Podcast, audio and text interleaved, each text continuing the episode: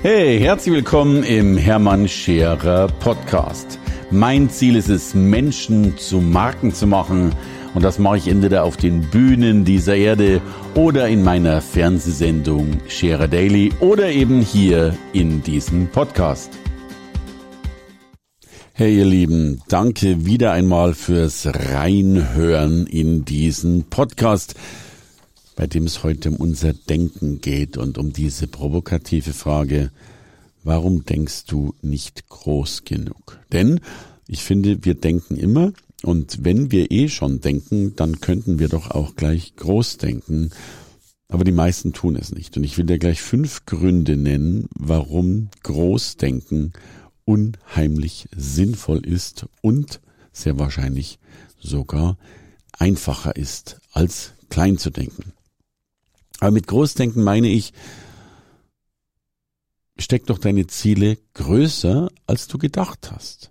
Und mit größer meine ich nicht sowas wie ein bisschen größer oder fünf Prozent größer oder zehn Prozent größer.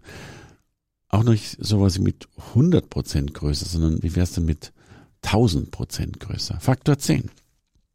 Also wenn du Sportler werden willst, warum denkst du nicht an Olympia? Und ich gebe zu, mit Olympia und Sport habe ich wenig zu tun, aber Olympia ist für mich so dieser Begriff dessen. In der Wirtschaft meine ich damit, wenn du Redner werden willst, werd doch Topspeaker. Denk doch gleich drüber nach, ob du 10.000 oder 15.000 Leute begeistern kannst. Und wenn du wenn du ein Buch schreiben willst, denk doch drüber nach, ob du ein Buch schreibst in dem richtigen Verlag. Und doch bitte gleich vielleicht in einem der besten Verlage Deutschlands und bitte doch gleich ein Spitzentitel in einem der besten Verlage in Deutschlands und doch bitte gleich ein Bestseller in einem der besten Verlage in Deutschlands. Und wenn du einen Partner suchst oder eine Partnerin suchst, und damit meine ich sogar Business als auch Privatpartner, wenn du einen Businesspartner suchst, ähm, hol dir doch einen richtig guten, einen richtig tollen. Äh, wenn du ein Vorwort von jemand haben willst, nimm doch nicht das Vorwort vom Nachbarn, sondern ein richtig gutes. Und wenn du dir einen privaten Partner suchst, äh, da gibt's ja oft so diese Sprüche, manche sind eine Nummer 10 und manche eben nicht. Fang doch mal bei der Nummer 10 an und dann kannst du immer noch nach unten reduzieren, wenn es dann sein muss. Wobei ich solche Wertungen ja eh schon für äußerst äh, schwierig zu bezeichnen finde. Und wenn du reich werden willst und 100.000 Euro als reich empfindest, warum denkst du nicht an eine Million? Nur mal so als Idee. So, und jetzt kommen die Gründe, warum Großdenken viel, viel sinnvoller ist. Das erste, vollkommen logisch, wer groß denkt, erreicht mehr. Das kennst du doch bei so vielen Dingen. Wenn du ein anstrengendes Seminar besuchst und es geht vier Tage und das ist wirklich anstrengend, dann kannst du nach dem vierten Tag in der Regel nicht mehr, dann bist du durch, weil sich unser Körper aber auch so eingestellt hat. Hätte man von vornherein gesagt, das Seminar geht fünf Tage, dann hättest du halt fünf Tage durchgehalten. Und so ist es auch mit dem Erreichen der Ziele. Wenn 100.000 äh, eine Zahl ist, dann bist du froh, dass du sie einfach hast. Äh, hättest du 200.000 dir als Ziel gesetzt, dann hättest du halt mehr erreicht. Das ist zumindest meine These, denn äh, wer groß denkt, gibt logischerweise später auf, weil er eben sein Ziel noch nicht erreicht hat, als derjenige, der es dann eben schon erreicht hat. Zweitens, wer groß denkt, der schult sein Denk- und Vorstellungsvermögen. Wir sind uns ja alle einig, dass Erfolge nicht nur am Markt realisiert werden, sondern erstmal zwischen den beiden Ohren. Die Frage ist ja, was findet in unserem Kopf statt? Und ich bin davon überzeugt, dass Menschen, die groß denken, die eine größere Vorstellungskraft haben, die einen größeren Rahmen um das spannen, was sie tun, logischerweise auch erfolgreicher sind. Und wenn du dir so große Ziele setzt, dann schulst und trainierst du dir damit deine eigene Vorstellungskraft und das ist schon mal ganz, ganz wunderbar.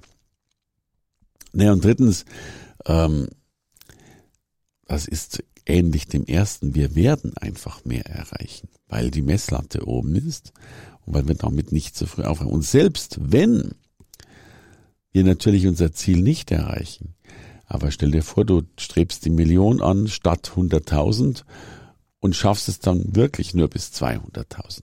Hast du immerhin doppelt so viel erreicht als vorher vorgenommen. Also du bist erfolgreich gescheitert.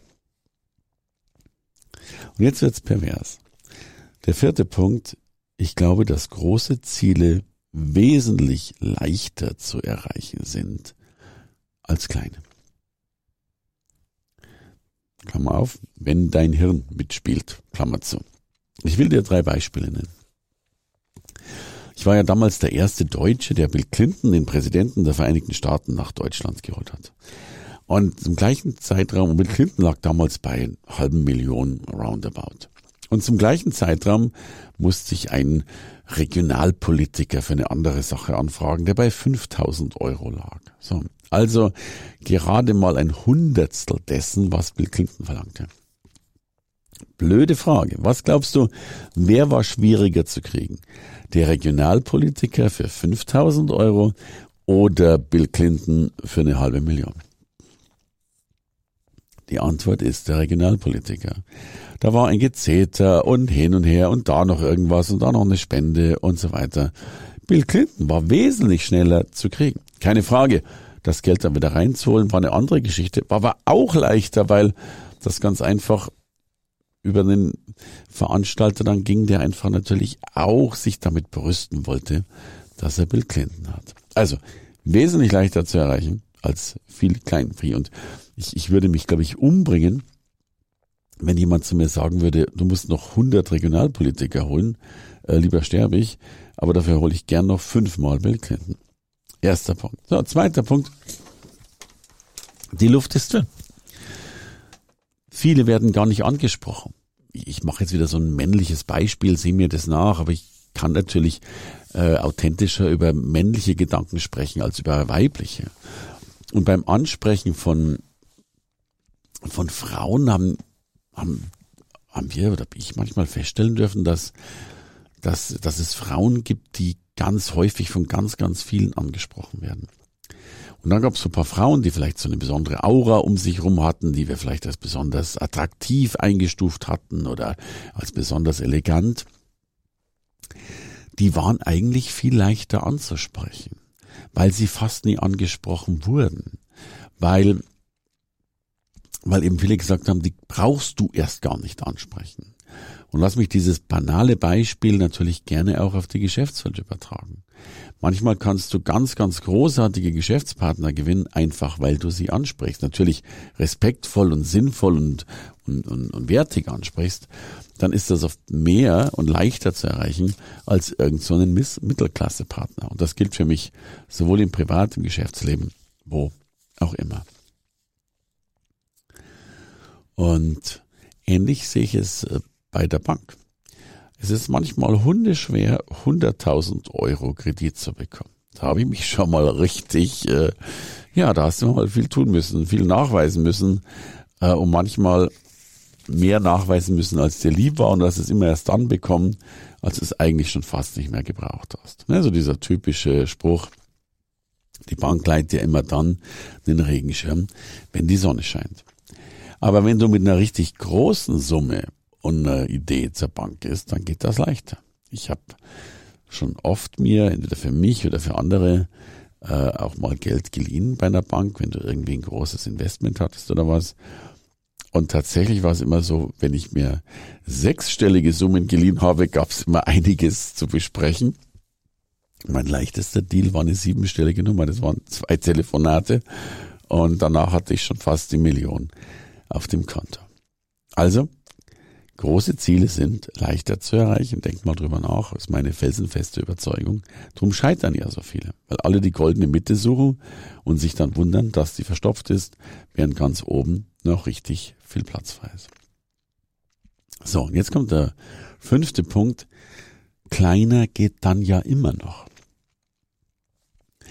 Die meisten glauben ja, dass wenn du mit einem großen Ziel versagst, dass es dann nicht mehr weitergeht. Aber runter reduzieren kannst du doch immer noch. Wenn du nicht zur Olympia kommst, dann kommst du eben, was weiß ich, zur Landesmeisterschaft.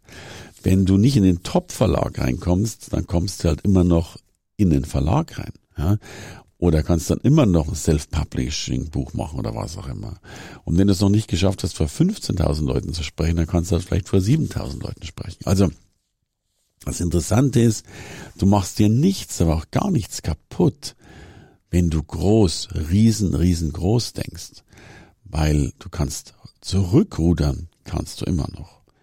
Aber es ist viel leichter, eigentlich automatisch zurückzurudern, wenn was nicht funktioniert. Aber es ist manchmal unheimlich schwierig, wenn du dich in der Mittelklasse eingeschossen hast, dann nochmal nach oben raufzusteigen. Also, irgendwas geht immer und deswegen ist meine Conclusio dazu, es ist einfacher, groß zu denken. Es macht dich groß. Und selbst wenn du in dieser einen Sache scheiterst, hast du eines immer gewonnen. Du hast das große Denken für dich gewonnen und erobern können. Und zum Abschluss noch eine Geschichte, wie ich das oft mache, weil ich ja auch manchmal Zweifel denke und auch mal sage, Mensch, soll und muss das denn schon so groß tatsächlich sein? Ähm, ich weiß noch, als ich unser erstes Fernsehstudio aufbauen wollte, hatten hat mein Ratgeber bei einem Fernsehunternehmen gesagt, Mensch, geht ganz einfach, da brauchst du so eine Sache, das ist so ein Videomischpult, das kostet 4000 Euro. Wenn du das hast, dann hast du eigentlich schon, weil ein paar Kameras hast du ja schon so ein bisschen, dann hast du schon ein Fernsehstudio. Und ich fand es so großartig, mit 4000 Euro das Fernsehstudio nahezu fertig zu haben. Hab schon im Internet sofort dieses Ding bestellt, bin nach Hause geflogen und sag zu meiner Frau, du, äh, Fernsehstudio steht, das kommt bald mit der Post, 4000 Euro. Meine Frau hat mich angelächelt, hat gesagt, du, jetzt zeige ich dir mal, wie ein Fernsehstudio wirklich geht. Hat ein Angebot äh, sich geben lassen. Und in diesem Angebot steht drin äh, eine Viertelmillion Euro. Und ich habe gedacht, mich trifft der Schlag. 4000 im Vergleich zu einer Viertelmillion. Und was du dann ja meistens machst, du denkst nach und denkst nach und wie du das kapitalisieren kannst. Und da habe ich schon gemerkt, oh je, mit jedem Nachdenken werden die Zweifel größer. Und was ich dann immer tue, ich gebe das Geld einfach aus. Ich habe das Ding bestellt, ohne zu wissen, wie ich das Geld jemals wieder zurückbekomme. Aber ich stelle fest, wenn du mal 250.000 Euro Minus auf deinem Konto hast, ist die Kreativität, dieses Geld reinzubekommen, wesentlich größer, als wenn du das Geld noch nicht ausgegeben hast. Mittlerweile ist mein Fernsehstudio, glaube ich, eine Million wert. Äh, das war damals auch nur die Startinvestition. Aber all das bitte sind nur Zahlen und Beispiele, die jetzt für mich gelten und du natürlich gerne ganz andere verwenden darfst. Mir geht es nur darum, dass du und bitte versprech dir das, nicht mir, aber versprech dir doch bitte, dass du groß denkst, denn du bist es wert, groß zu denken.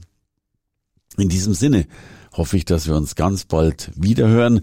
Gib gern meinem Podcast noch ein Abo, abonniere ihn, dann bist du immer auf dem aktuellen Stand und ich sage danke fürs Reinhören. Hier war der Hermann.